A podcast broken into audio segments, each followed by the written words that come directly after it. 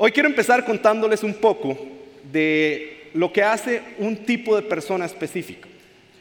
Y esta persona es un embajador o una embajadora. Los embajadores en el mundo, cuando yo pienso en embajador, yo pienso en alguien que representa un país. Hoy en día hay embajadores hasta de marca, pero la esencia de ser embajador sigue siendo la misma. ¿Qué es? Que básicamente es un representante de algo o de alguien más, que habla por esa persona o por esa entidad, que encasilla la esencia de eso y la gente cuando los ve no lo ven a ellos, ven una representación de lo otro, de lo que están representando. Y quiero que se queden con esta imagen durante el resto de la enseñanza. Piensen en el tema de ser embajadores. Hoy estamos en la tercera parte de la serie de enseñanzas que, empezó Andrés hace dos semanas, que es algo en su máxima expresión, algo en máxima expresión. Ya, ya vimos la adoración, ya vimos el amor. Hoy nos toca hablar de la fe en máxima expresión. Si usted no ha visto las otras enseñanzas, le voy a pedir que cuando terminemos vaya al canal de YouTube, a nuestras redes sociales y que busque estas enseñanzas, porque queremos ir creciendo hacia una culminación que va a ser espectacular. El punto de partida básico para entender la fe es entender que la fe es algo que no tiene sentido. Porque si tuviera sentido en lo que estamos creyendo, no sería fe, ¿verdad? Para el mundo este es el concepto de fe. Yo la semana pasada tuve una boda con unos amigos que todavía no conocen al Señor, y digo todavía no conocen porque lo, lo van a conocer, y todos dicen amén conmigo. y estaba hablando con ellos que iba a hablar de esto, y les dije, para ustedes, personas que conocen muy poco del Señor, que casi nunca abren la Biblia, que no han sido muy expuestos a nada de esto, ¿qué significa una fe en máxima expresión? Y ellos me dijeron un montón de cosas, pero quiero compartir una de las cosas que me compartieron. Uno de mis amigos es mi amigo distraído, ¿ok? Todos tenemos ese amigo totalmente distraído. Y él me hace, para mí fe en máxima expresión es ir a un concierto un día, sacar el celular, tomar videos, tomar fotos, subirlos a todas mis redes sociales, a todos los stories, etc. Y al día siguiente levantarme y que mi celular todavía exista. Y yo dije, sí, claro, si usted pierde los celulares como si fueran confites, obviamente eso es fe en máxima expresión para él. Y a mí me quedó algo dando vueltas ahí. Para el mundo esa es la fe. Es algo que humanamente se ve como imposible o que es poco probable de pasar. Ahorita vamos a ver cómo para nosotros es diferente, pero quiero dejarles ese ejemplo para que marquen en su mente qué es para usted fe en máxima expresión también. Es algo que está fuera de nuestro, de nuestro control completamente. Y hoy vamos a construir hacia la fe máxima expresión. ¿Qué vamos a hacer? Vamos a, pasar por un proceso, porque a mí el Señor me dijo algo muy claramente, la fe es un proceso, y me lo recordó a través de Andrés esta semana, que me lo dijo. Me hace, acuérdese de decirle a la gente que la fe es un proceso, no es una cosa de un momento, nada más, es algo que perdura en el tiempo. Y entonces la enseñanza está estructurada de esta manera. Vamos a ver un proceso, vamos a entender qué es la fe para nosotros primeramente. Después vamos a ver tres características de una fe que crece hacia una fe en máxima expresión. Y al final de cuentas, vamos a entender qué es la fe en máxima expresión, cómo se expresa y qué es lo que hace que sea que esté en ese estado, en máxima expresión. Me gusta como darles el mapa para que no se pierdan conforme vayamos explorando esto que tiene el Señor, el Señor para nosotros este día. Estoy hablando muy rápido porque estoy muy emocionado, ¿ok? Entonces, de verdad lo que el Señor tiene para nosotros hoy es muy, muy lindo. Hebreos 11.1 dice, es pues la fe, la certeza de lo que se espera, la convicción de lo que no se ve. La certeza de lo que se espera, la convicción de lo que no se ve. Primero que todo tenemos que marcar cuál fe estamos hablando, porque para nosotros como cristianos hay varias. Está la primera, que es la fe de salvación, llaman los teólogos. La fe de salvación es la fe de que Jesucristo murió en una cruz por mí y por usted. Estuvo tres días peleando, al tercer día se levantó de los muertos, derrotó a la muerte y gracias a eso tenemos acceso a la presencia del Señor aquí y ahora. Esa es la fe de salvación. Y de esa fe es la que vamos a hablar hoy, de cómo vivimos esta fe, de cómo la expresamos, de cómo nos movemos en ella. el otro tipo de fe es la fe de milagros, de la fe de mover montañas. Y sí, eh, las dos están totalmente entrelazadas y una no puede vivir sin la otra. No podemos tener la fe de milagros si no tenemos la fe de salvación en Jesucristo. Entonces, Hoy vamos a hablar de la fe de salvación en Jesucristo, pero es ambas.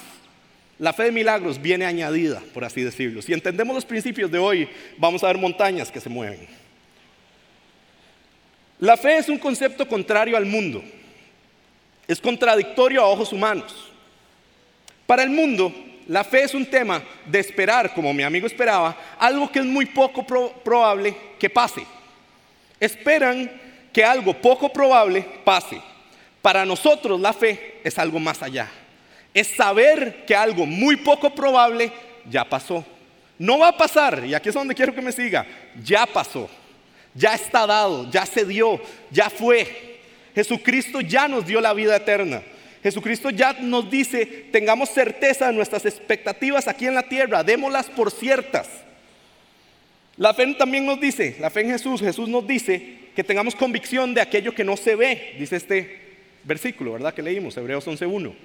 Esa palabra en el original no solo significa ver, significa un montón de otras cosas. Significa percibir con todos mis cinco sentidos, significa sentir, pensar, entender, ver. Inclusive se puede traducir como algo que humanamente, linealmente, todavía no ha pasado. Entonces vean lo ilógico de lo que nos está diciendo Jesús. La fe en Jesucristo es 100% ilógica. 100% ilógica. La fe en Jesucristo nos demanda que creamos, que esas dos cosas están vinculadas completamente. La fe viene por el creer, el creer viene por la fe. El que cree tiene fe, el que tiene fe cree. Ahorita vamos a ver eso. Pero necesitamos enmarcar esto aquí. Aunque humanamente en el tiempo lineal no haya pasado, nosotros sabemos que ya pasó. Jesucristo ya reina sobre todos. ¿Usted sabía eso?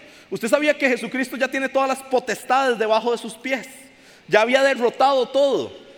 Y que usted y yo estamos con Él ahí. Cualquier problema usted ya lo puede majar y decir, conmigo no es. La fe es entender que Jesús murió en una cruz, que resucitó y nos da esa potestad. La fe es saber que aunque todavía no lo vemos, ya reinamos junto a Él sobre toda la eternidad. Una vez entendido que es la fe para nosotros, esta certeza de que Cristo nos hace vivir en eternidad aquí y ahora, nos tenemos que hacer la pregunta que naturalmente viene. Siguiente. ¿Cómo tenemos que expresar esta fe? ¿Cómo se ve? ¿Qué es lo que tiene esta fe diferente a las demás? ¿Qué es lo que hace que sea tan diferente? Y para eso nos vamos a remontar a dos, dos instancias en la palabra particulares donde se usa la palabra fe. Vamos a ver la primera vez que se usa fe en toda la Biblia, en el hebreo, y la, la vez más primordial que se usa fe en el Nuevo Testamento en griego. La primera situación nos va a decir que la fe en realidad es este proceso de incremento del cual he estado hablando. Empieza en Abraham, específicamente, esta primera vez que se usa fe, y termina mucho, muchos, mucho tiempo después, posterior completamente, cuando vamos a leer en un pasaje del Nuevo Testamento la culminación de este proceso de fe. Y quiero aclarar algo, hoy vamos a tener un poquito de clases de griego y de hebreo. Las dos palabras que se usan, que las vamos a tener ahí en pantalla para que las apunten. En hebreo es emuná o emun o amán, dependiendo de la traducción y cómo se usa. En griego es pistis, ahí las tienen, son muy bonitas y se ve súper, súper, súper cool. ¿Cuál es el punto de esto? Estas dos palabras, ambas, pueden ser traducidas como fe o como creer. La palabra desde el minuto uno que habla de fe nos dice que los dos conceptos están entrelazados completamente. Usted no puede creer sin tener fe y usted no puede tener fe sin creer. Y lo voy a recalcar demasiadas veces porque yo creo que el Señor nos quiere dejar eso muy claro hoy. La fe tiene que ver con algo que hacemos, que accionamos, que movemos en nuestra vida. Una fe que crece hacia la fe en máxima expresión tiene ciertas características y tenemos que perderle el miedo a estas características. ¿Por qué? Porque normalmente se nos ha enseñado un poco diferente de qué es la fe. Y yo quiero hoy, al igual que el Señor lo hizo en mi corazón primero, restaurar el corazón de muchos aquí. Porque hay ciertos mitos alrededor de la fe que han destruido y que son mentiras de Satanás que se han metido sutilmente para destruir mi relación con mi Padre. Y vamos a ver tres características. La primera vamos a verla cuando, cuando empieza el cuento de Abraham. Abraham es llamado por los judíos el padre de la fe. O sea, Para ellos era casi que un ser diosificado. Era el papá de los tomates con respecto a la fe. Ellos se hacían llamar hijos de Abraham, los judíos. Para ellos era la referencia total en fe. Y por eso vamos a estudiarlo a él hoy. Génesis 15, 1 al 3 dice, tiempo después el Señor le habló a Abraham en una visión y le dijo, no temas Abraham, porque yo te protegeré y tu recompensa será grande. ¿Quién quiere que el Señor le diga eso? Yo quiero eso en mi vida. Vean qué promesa más increíble, que el Señor cara a cara venga y me diga eso, es impresionante. Ahora, quiero que vean lo que, lo que Abraham le responde, ¿verdad? porque es muy diferente a lo que normalmente nos podemos imaginar. Versículo 2 dice, Abraham le respondió, oh soberano Señor, ¿de qué sirven todas tus bendiciones si ni siquiera tengo un hijo? Ya que tú no me has dado hijos, Eliezer de Damasco, un siervo de los de mi casa, heredará toda mi riqueza. Tú no me has dado descendientes propios, así que uno de mis siervos será mi heredero. Para Abraham esto es un tema súper, súper cercano. Él dice, sí, sí, Señor, muy bonito todo. Pero ¿cómo? Y le pregunta al Señor, y esta es la primera característica, una fe verdadera es una fe que no tiene miedo a ser honesta. Vuelvo a repetirlo porque quiero que se grabe en su corazón. Una fe verdadera es una fe que no tiene miedo de ser honesta. ¿Por qué cuando hablamos de Dios, de sus promesas, de nuestra relación con Él, sentimos la necesidad de esconder la realidad, lo que sentimos, lo que percibimos y lo que pensamos? ¿Por qué? Y yo soy el primero que les digo, yo hago esto. Si usted hoy Dios le está hablando algo, porque vamos a tener una dinámica muy bonita al final, y usted siente que Dios le habla algo que a usted le parece ilógico, imposible, dígaselo. ¿Usted cree que el Señor va a perder algo porque usted sea honesto? ¿Usted cree que el Señor no sabe que usted ya pensó eso, que ya sintió eso? Antes de que usted lo sintiera o pensara, Él ya lo sabía. ¿Por qué lo escondemos? ¿Qué es el miedo de ser honestos delante del Señor? Y aquí decimos, alabado seas y gritamos, y esta canción espectacular que cantamos hoy, ¿verdad? Eh, Jesucristo basta, espectacular esa canción. Ayer estaba molestando con Mafu que yo decía que esa canción se llama No Basta de Franco de Vita, pero no, no es esa, es Jesucristo Basta. ¿Verdad? Esa canción es demasiado poderosa porque nos dice, no necesitamos a nadie más que a Jesucristo. Es lo único que necesitamos. Y aquí lo cantamos y lo decimos, bendito seas, alabado seas, glorificado tu Hijo en mí. Vienen bendiciones impresionantes para mi vida. Pero salimos de acá y aunque sea, ya lo pensamos, no se lo decimos a nadie, pero lo pensamos. Sí, sí, todo muy bonito, pero no es conmigo. Mi situación es más grande, es más poderosa que eso que está hablando ese mae ahí enfrente. Es muchísimo más poderoso. Yo no puedo, no es conmigo. Yo sé y glorificado seas, Padre, pero no es conmigo. ¿Por qué aquí, cuando llega la palabra, no le decimos de una vez lo que sentimos? ¿Por qué no le pedimos algo? Una fe verdadera es una fe honesta en lo que piensa, en lo que siente, en lo que dice y en lo que hace. Abraham es honesto acá. Le dice a Dios, suave Señor, ¿qué estás diciendo? Qué bonito todo esto, pero no veo cómo va a ser real en mi vida. Hagámosle esa pregunta al Señor. Y gracias a esta honestidad su fe crece a un nivel nuevo. Y antes de seguir a la siguiente característica, quiero contarles algo que, pasó hace poco. Estaba discutiendo con Mafu, que la que estaba cantando ahora, ¿verdad? Que nosotros tenemos un grupo paz en Escazú los martes a las siete y media para el que quiera ir. Eh, me buscan al final. Estábamos discutiendo para preparar el grupo y hablamos de una iglesia que hemos oído aquí varias veces que se llama Gateway, que queda en Dallas, Texas, en Estados Unidos. Y empezamos a hablar que ellos hacían cosas increíbles. Y yo le dije, sí, ¿sabías que, por ejemplo, en esta iglesia tienen un ministerio? Y quiero dejar esto muy claro, tienen un ministerio. O sea, es algo estructurado dentro de la iglesia para regalarle carros a aquellos dentro de la comunidad que necesitan un carro. Y yo decía, es demasiado cool. Y la, vez que yo revisé esta estadística con los pastores que vinieron a hacer misiones aquí, me hace el año pasado regalamos 37 carros. ¿Verdad? Y don Ale, necesito un carro.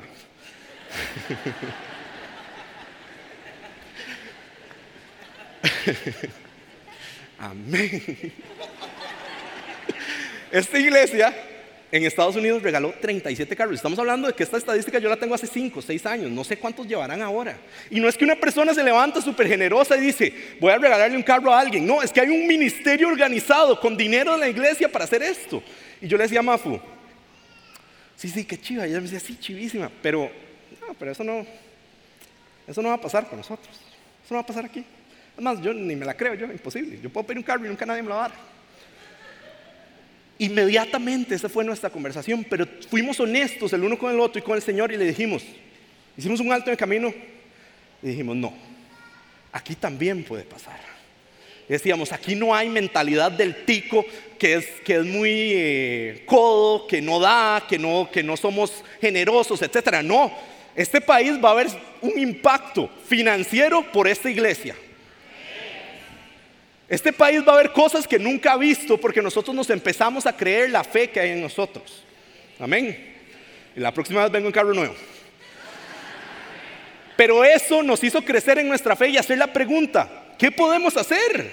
¿Cómo podemos ser generosos? Y eso nos hizo incrementar en nuestra fe, que es la segunda característica. La vamos a leer en Génesis 15, 4 al 6. Después el Señor le dijo, no, tu siervo no será tu heredero, porque tendrás un hijo propio, quien será tu heredero. Entonces el Señor llevó a Abraham afuera y le dijo, y esto es impresionante, mira el cielo y si puedes, cuenta las estrellas. Ese es el número de descendientes que tendrás.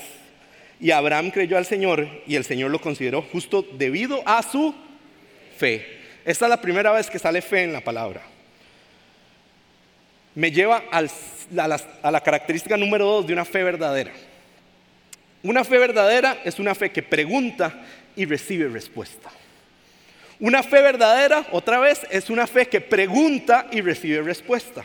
Esto a mí me pareció increíble. Si ustedes ven, Abraham es honesto. Si él no es honesto, nunca le llegaría a preguntar al Señor. Igual que si yo y Mafu no somos honestos de hablar esto, nunca hubiéramos llegado a algo, nunca hubiéramos llegado a ser un poquito más generosos con nuestras vidas. No hubiéramos llegado a eso. Y quiero dejar algo claro, porque ayer me pasó, Mafu tiene novio, no me la estoy ligando desde el púlpito, ¿ok? Es más, ahorita se van a casar, ahí están todos para que lo vean, ahí está Beto, para que todos le digan que ya tiene que darle el anillo. Porque yo quiero ir a esa boda, man. Ojalá este año, 2019. Por fe lo declaramos todos, ven. Y todos vamos a la boda. El versículo 6 es la primera vez que sale fe en la palabra. Es la primera vez que se nos menciona esto en la Biblia. Es trascendental entender, porque ustedes leen ese versículo 6, dice Abraham creyó y, y, gracias a eso se consideró justo debido a su fe. Creer y fe van entrelazados, van de la mano, no puede ir uno sin el otro. Tenemos fe porque creemos y creemos porque tenemos fe. Y yo les quiero contar algo que ha estado pasando en mi vida últimamente.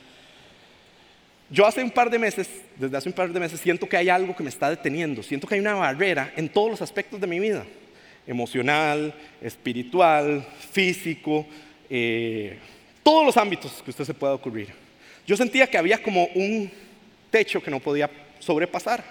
Inclusive me pasaba aquí enseñando, como me han dado la oportunidad de enseñar, yo sentía que podía dar algo más, pero no sabía cómo, no sabía qué estaba pasando y me sentía mal, pero no lo expresaba. Y no le decía al Señor nada. Y un día, hace un par de semanas, estaba orando y yo dije, Señor, ya no puedo más porque estoy cargando con esto y, no sé qué es y, y necesito que algo pase. No puede ser que me sienta bloqueado. Y le dije, Señor, haga algo. No sé qué, pero haga algo. Termino de orar, suena el teléfono. Alejandro Castro Carvajal. yo, nuestro querido pastor, pocas veces me llama, porque yo no soy mucho de hablar por teléfono y él lo sabe. Cuando me llama, a mí me da pánico, porque siempre me van a regañar. ¿okay? Esa es la verdad. Entonces yo contesto y yo, Señor Jesús, vamos, contesto. Eh, hola Rodolfo, ¿cómo estás? Y yo, súper bien, don Ale, todo bien, gracias. ¿Usted qué? Bien, bien, gracias. Duró 15 segundos la conversación. ¿Puedes venir a mi casa el viernes? Y yo, claro, pastor, con mucho gusto. Y, y colgamos y se acabó. Y vean, yo pasé el resto de la semana orando. Yo, Señor, revélame el pecado oculto antes de que llegue ahí para que no me regañe, por favor. Porque normalmente yo sé por qué me van a regañar, pero esta vez no tenía idea. Y yo decía, ¿qué hice? Vean mi mentalidad poca de fe, ¿verdad? Pero bueno, llegué yo el viernes y efectivamente eh, había una palabra de exhortación para mi vida, totalmente en amor y fue respuesta a esa oración honesta que yo le dije al Señor, necesito saber qué es lo que me está bloqueando. Y don Ale, es, vea, yo se lo dije, ha sido las conversaciones más duras que he tenido en mi vida. Lloré como un bebé, como siempre, pero más de lo normal. Pero ahí algo se rompió. Y don Ale fue muy claro y me dijo, y ya el Señor me había preparado para esto, me hace, el problema que usted tiene es de orgullo. Y yo ya había entendido esto antes, y yo pensaba que yo ya había trabajado mi orgullo, yo pensé que ya era una etapa superada. Y eso fue un viernes. Y después yo vengo, yo me sentía pésimo. Y yo llamé a mi mejor amiga y a uno de mis mejores amigos y le dije, necesito que nos veamos, necesito decirles algo, necesito saber si lo piensan. Y mi mejor amiga me dijo algo que me dolió y que me hizo despertarme. Me hace, yo a usted no le puedo decir las cosas. Y yo, ¿por qué no? Porque usted siempre se justifica. Entonces mi orgullo estaba saliendo a la superficie como justificaciones propias como yo tratando de justificarme por lo que hacía, por lo que pensaba, por lo que decía, por todo. Y me dolió mucho. Y yo les digo la verdad, yo ese viernes llegué a mi casa despedazado y yo decía, soy la peor persona del mundo, etc. Y yo dije, vamos a ir a la iglesia el sábado para salir bien, ¿verdad? Y vengo y Andrés está hablando de lo de la adoración en máxima expresión. Vean, yo ese día, cuando Andrés hablaba, yo decía, qué palabra más poderosa, pero yo soy Satanás. O sea, si no ha visto la enseñanza, vaya y véala para que entienda. Yo decía, yo salí de aquí diciendo, soy Satanás, y yo lloré de aquí hasta mi casa todo el rato diciendo, Señor, perdón porque soy Satanás. De verdad, se los digo, y pasé toda la semana así. Y don Ale me dijo, necesitas empezar un proceso de sanidad. Y se los cuento a todos abiertamente y a los que nos están viendo por internet también. Empecé un proceso de sanidad. Busqué ayuda, porque esto no se puede hacer solo. La fe no es algo que usted puede hacer solo, se hace en comunidad. Me recomendaron a alguien, me dijeron, vaya con esta persona que es muy buena. Y yo fui y empecé un proceso. Eso fue el jueves después. El domingo, les voy a contar algo que pasó el domingo más adelante, pero empecé a ir, ya llevo dos sesiones de sanidad y me siento muchísimo más ligero. Y les quiero pedir a todos que por favor oren por mí porque esta cosa es demasiado difícil, de verdad. Si me pueden ayudar con sus oraciones, se los agradezco. Les cuento esto porque cuando usted le pide al Señor y le, es honesto con el Señor, no siempre la respuesta va a ser bonita, pero va a ser lo que usted necesita. Va a ser lo que usted necesita para hacer su fe crecer. Y ahora algunos dirán, qué bonito, yo quiero que el Señor me hable así, pero nunca me ha hablado a mí así, nunca nada, no me ha dicho nada, no he oído ni pío. Y yo le quiero decir algo. Si usted es honesto en su situación delante del Señor, no puede decir que Dios no le ha hablado. Eso es lo que usted no ha querido escuchar. Por ejemplo, alguno dirá aquí, estoy enfermo, pero Dios no me ha dicho que me quiere sanar. Yo le digo a usted, eso es falso. Dios ya dijo que lo quiere sanar. ¿Cómo sé yo eso? Porque en, el, en la Biblia me dice que es así. Malaquías 4, 2a dice, sin embargo, para ustedes que temen mi nombre, se levantará el sol de justicia con sanidad en sus alas. Con sanidad en sus alas. Malaquías 4, 2a. Jeremías 30, 17a dice, te devolveré la salud y te sanaré tus heridas, dice el Señor. Te devolveré la salud y sanaré tus heridas. Otra cosa preciosa que nos dice Jeremías, venga, hay más. Salmo 103, 3 dice, Él perdona todos mis pecados y sana todas mis enfermedades. Si usted está enfermo, el Señor lo quiere sanar. Y quiero aclarar algo. Yo dije como A, después de cada versículo, Malaquías 4, 2a. Los versículos se pueden subdividir por frases, digamos. Cuando yo digo A, es la parte primera del versículo, para que lo tomen en cuenta, nada más. Para que no crean que es que estoy inventando una Biblia nueva. Si usted dice también que está en la quiebra y Dios no lo ha dicho que lo va a levantar, yo le respondo, falso. Deuteronomio 11, 21 dice, para que mientras el cielo esté sobre la tierra, tú y tus hijos prosperen en la tierra que el Señor juró dar a tus antepasados. Deuteronomio 11, 21. Qué promesa. Salmo 25, 13 dice, vivirán en prosperidad y sus hijos heredarán la tierra. Salmo 37, 3, confía en el Señor y haz el bien, entonces vivirás seguro en la tierra y prosperarás. Si alguien dice, no puedo tener hijos, y esto a mí me encantó porque yo nunca había leído este versículo, la verdad, o no me acuerdo haberlo leído, y Dios, y usted dice, Dios no me ha dicho que me va a dar hijos, yo le respondo, falso. Salmo 113, 9 dice, y aquí puede haber alguien que ha tratado de tener hijos por mucho tiempo, y esta es su palabra hoy. A la mujer sin hijos le da una familia y la transforma en una madre feliz, alabado sea el Señor. Si alguien dice, mi familia no conoce al Señor y Dios no me ha dicho que los va a salvar, yo respondo nuevamente, falso. Hechos 16:31 dice, ellos le contestaron, cree en el Señor Jesús y serás salvo junto con todos los de tu casa. Y así podemos seguir. Dios ya habló. Algunos dicen que hay miles de palabras, de promesas. La mayoría de los estudiosos dicen que mínimo hay 3.565 palabras únicas y específicas para su vida y para la mía en la palabra. 3.565 eh, promesas, perdón. Si usted se pone a hacer la mate, porque yo me puse a hacer la mate, son casi 10 años de promesas si tomamos una promesa por día. ¿Se acuerdan que la fe es un proceso? Cada una de estas promesas va a ser un proceso. Usted no tiene una promesa para 10 años, usted tiene una promesa de por vida. Todos los días algo nuevo quiere hacer el Señor, dice la palabra. La pregunta es, ¿tenemos fe para poder oírlo? ¿Creemos para poder ver las bendiciones venir? Y verdaderamente recalcar que no es inmediato, es un proceso. Vean a Abraham. Abraham, Dios le da esta palabra que estamos leyendo aquí y pasan 25 años para que nazca su hijo. A los 100 años tuvo un hijo. yo digo amén porque ya voy llegando.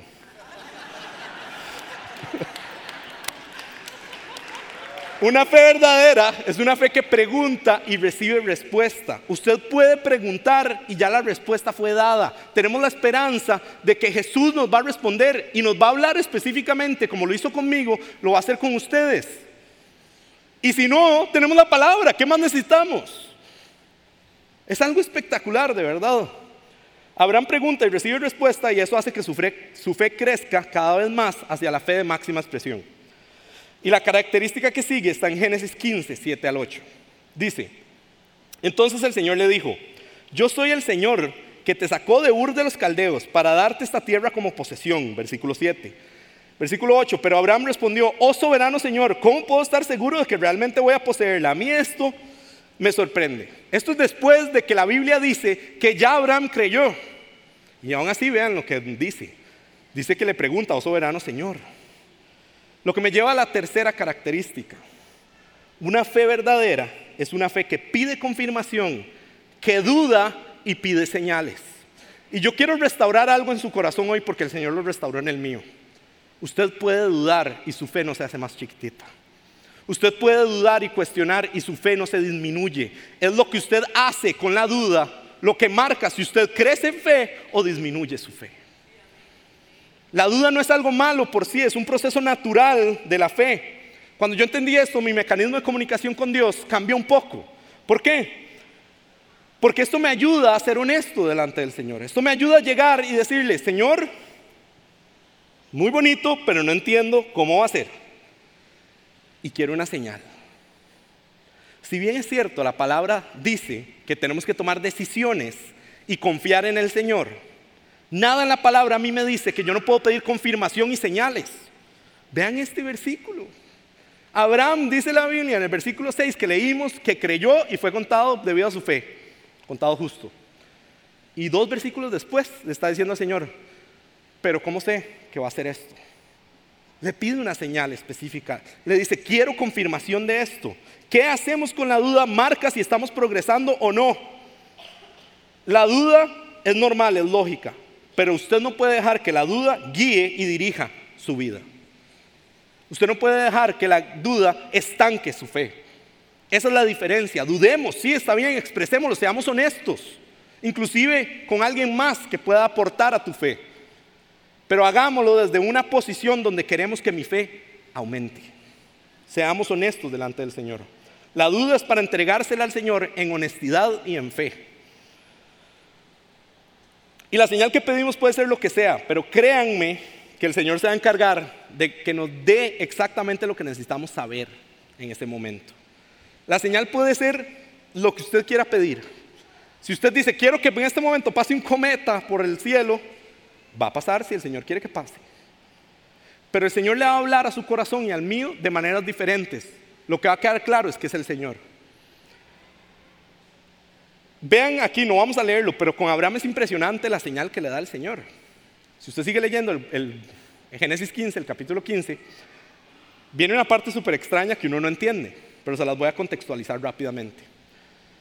Dios le dice a Abraham que traiga un montón de animales, que los parta a la mitad y que los separe y que deje la sangre en medio. Y en eso pasa una columna de fuego por en medio de los animales partidos. Eso en la antigüedad era un contrato legal vinculante de compra y venta, donde yo prometo dar algo y si no doy algo, que hagan conmigo lo que hicieron con esos animales. Y vean lo impresionante, normalmente las dos partes tienen que pasar por en medio de los animales diciendo, es con los dos. Si usted lee el, el, capítulo 15 de Génesis, dice que solo la columna de fuego pasó por en medio. Dios le dijo, tranquilo Abraham, esta promesa es mía. Y si yo no cumplo, que hagan conmigo como hicieron con estos animales. Y le da esa señal y yo decía, Señor, yo quiero un contrato de compra y venta también. Pídale lo que quiera, pídale lo que quiera de confirmación y Él lo hará. Él le va a dar a usted la señal que usted necesita para seguir adelante. Y aquí les voy a contar lo que pasó con la historia que empecé hace un rato. El domingo pasado me llama una amiga que estaba aquí en, las reuniones, yo vine el sábado, y me dice, Rod, ¿estás en la como? Y yo, no, fui ayer. Dice, es que mira, esto te va a parecer súper raro, pero a mí el Señor me habla de una manera muy diferente y me hace comprar libros, no para mí, sino para guardarlos, y en algún momento el Señor me dice que se los dé a alguien. Y me pasó con vos, el otro día compré un libro nuevo y inmediatamente el Señor me dijo que era para vos. Y yo decía, ay, qué bonito, gracias, qué chiva. Pero yo en ese momento me sentía como Satanás, ¿verdad? Entonces, ella me dijo, ¿quiere venir? Y en cualquier otro momento yo hubiera venido, pero no, no vine. Yo dije, ya fui, ¿para qué voy a oír a Andrés decirme que soy Satanás otra vez? No, gracias. Entonces, ella me dijo, ¿cuándo venís a la como? Y yo, mira, yo voy el jueves a y me dice, ah, excelente, yo voy a ir el jueves, porque me toca andar. Y yo, ah, ok, excelente, nos vemos el jueves. Yo empecé el proceso de sanidad ese jueves en la mañana. Y yo ese jueves le dije al Señor, vea, muy bonito todo esto, pero yo necesito una confirmación otra vez. Yo ya creí que es por aquí, pero quiero una confirmación y quiero que usted me hable.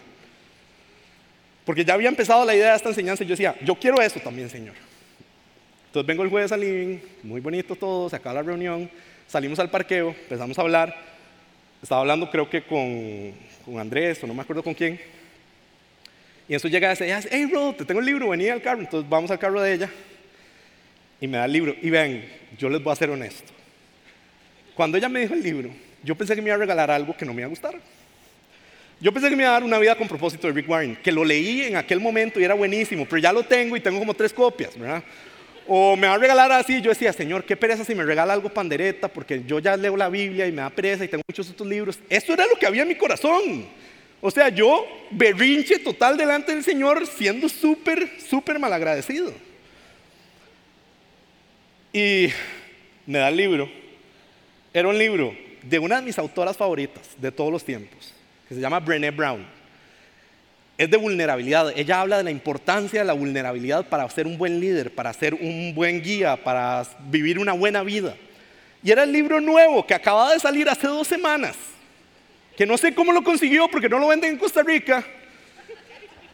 Y yo decía, yo la veía y, digamos, ella es mi amiga, pero ella no sabe nada de mi vida desde que yo volví a España. Le hemos hablado como tres veces y yo decía, ¿cómo, cómo, cómo sabe?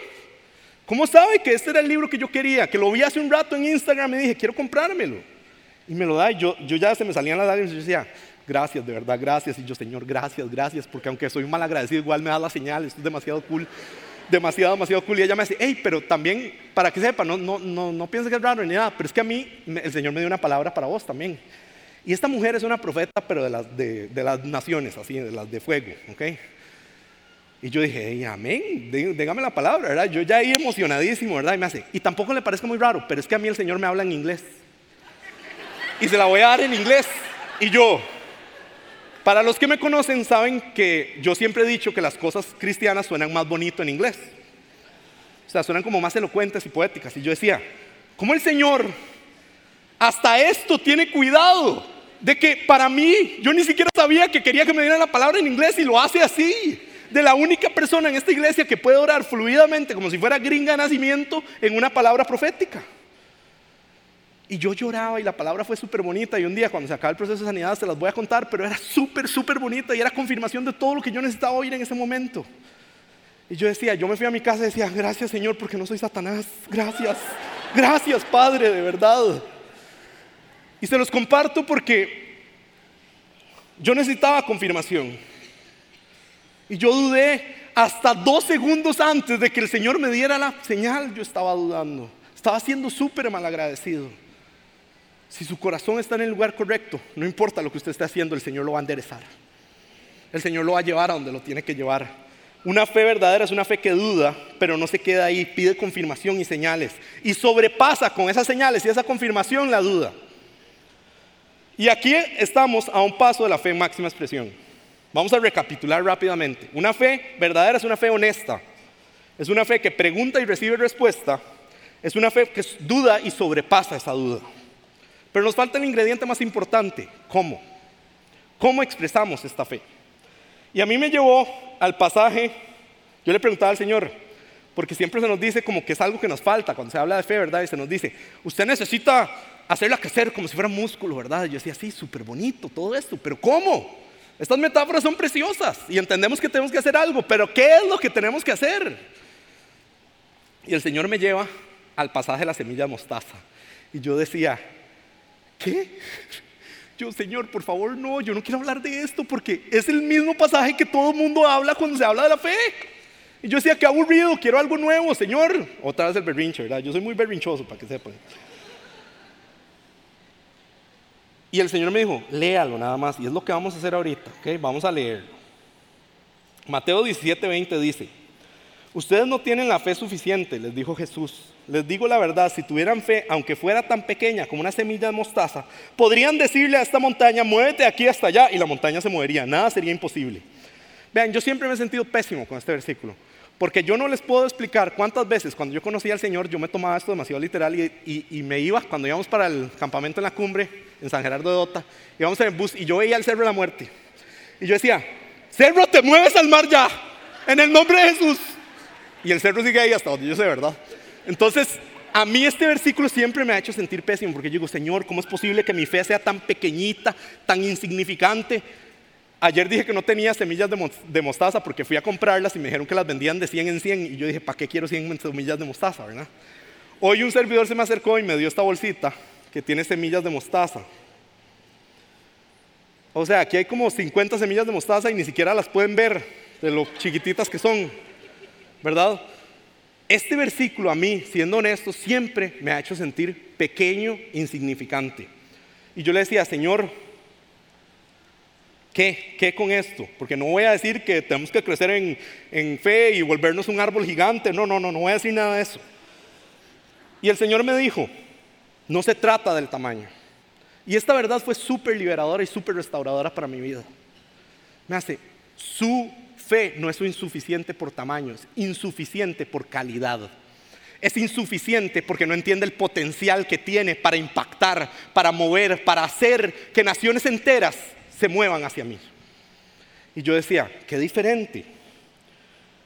Dios acá no nos está diciendo que es insuficiente porque es pequeña, nos está diciendo que no tiene la calidad necesaria, no entiende el potencial que tiene. Una fe de calidad es una fe que sabe lo que puede hacer, que sabe en lo que se va a convertir. Esta semilla, por más pequeña que sea, es una de las semillas que más sabor tienen, ¿o no?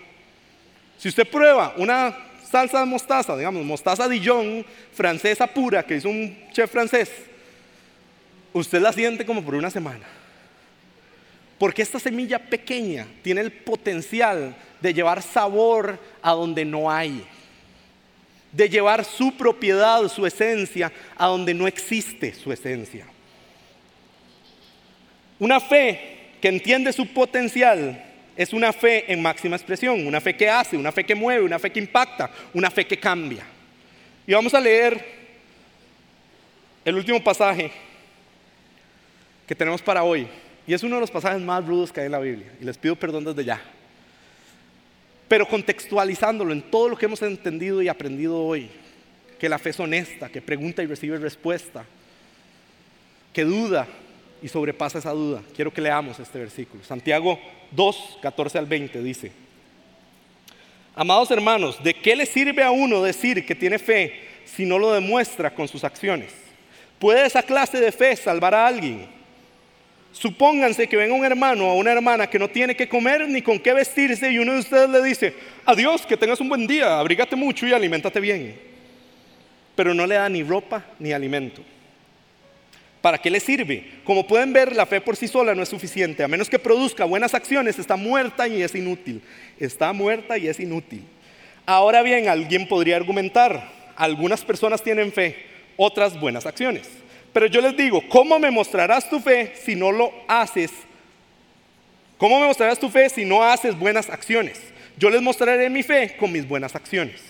Tú dices tener fe porque crees que hay un solo Dios. Y ojo esto, aún los demonios lo creen y tiemblan aterrorizados. Qué tontería, ¿acaso no te das cuenta de que la fe sin buenas acciones es inútil? Inútil y muerta. Una fe en máxima expresión es una fe viva, una fe que nos lleva a accionar, que nos lleva a hacer. Es una fe que se mueve, que nos hace movernos. Una fe en máxima expresión es una fe de accionar. Que nos lleva a accionar, que nos lleva a movernos, que nos lleva a hacer algo. ¿Qué podés hacer vos con tu fe hoy? Esa es la pregunta. ¿Se acuerdan de que al principio les dije que todo empieza en Abraham? El ciclo se culmina en este pasaje. Aquí la fe está ligada al verbo creer nuevamente. Es más, en el Nuevo Testamento esa palabra pistis no se puede traducir si no hay un contexto donde se dé a entender que es por creer que hay fe. Se tiene que dejar muy claro que está totalmente entrelazado. En el Nuevo Testamento la palabra eh, fe es creer y creer es acción. Y aquí quiero dejarles algo claro, no son solo acciones grandes. A mí el otro día me pasó que una amiga me dijo que iba a ir a un hospital a orar por, por pacientes enfermos de cáncer de mama.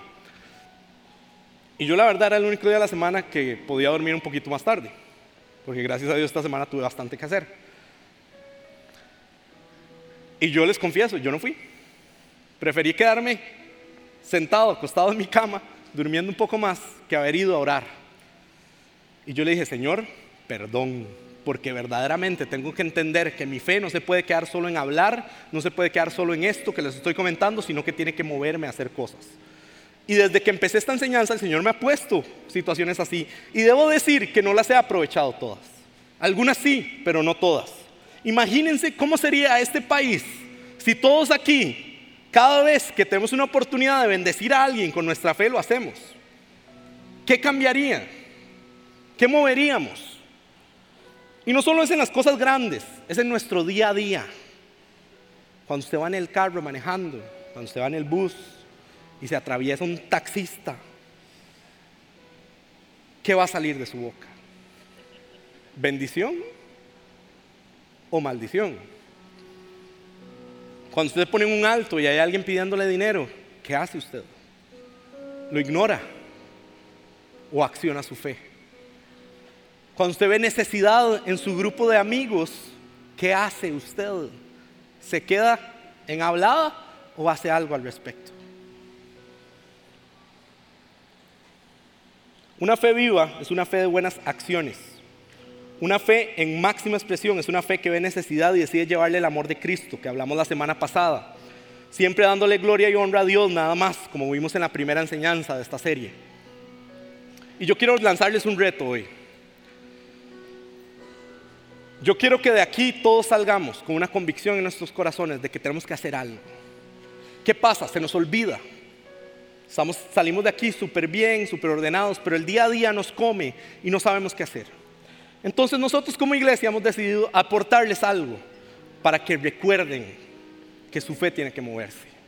Me dicen que ya, desde ya, pueden ir a la página web paz.cr slash fondos y bajar unos fondos para su celular donde tienen las frases que hablamos hoy, las que vieron proyectadas, donde tienen los verbos en griego para la palabra y en hebreo para la palabra fe. ¿Y qué le voy a pedir que haga? Que las baje y la ponga en su celular, porque el celular es algo que vemos todos los días. Es algo que siempre estamos revisando. Yo aquí ya tengo mi fondo de pantalla, que me recuerda a mí que mi fe tiene que accionarse para que la próxima vez que mi amiga me llame y me diga que va a ir a orar por alguien, yo diga, cuándo, dónde y cómo.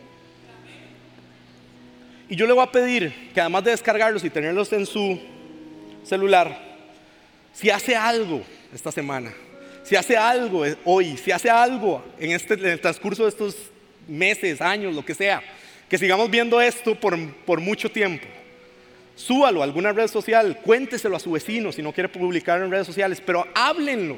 La fe también tiene que ser visible, la gente nos tiene que ver, tiene que saber que Jesús está vivo en nosotros. Postéenlo en sus redes sociales, hagan eh, lo que quieran, videos, fotos, lo que sea, y mencionen a la comunidad paz.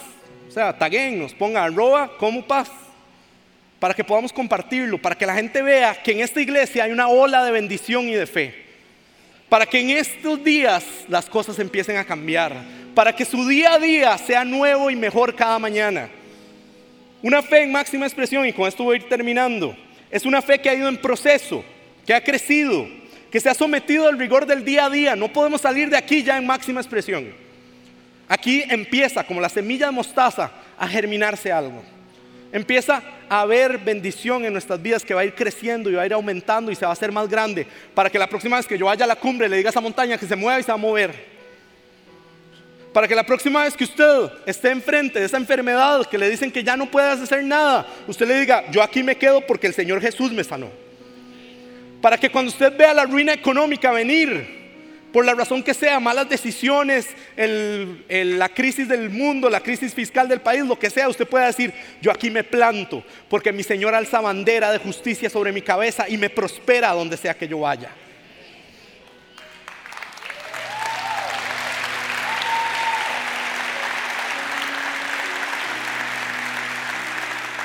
Tenemos que dejar que nuestra fe se mueva, haga, nos incomode y nos saque lo que conocemos de nuestro día a día normalmente. Una fe verdadera es honesta, una fe verdadera es una fe que pregunta y recibe respuesta, una fe verdadera es una fe que duda y sobrepasa esa duda. Y una fe en máxima expresión es una fe que acciona. ¿Se acuerdan del embajador al principio de la enseñanza?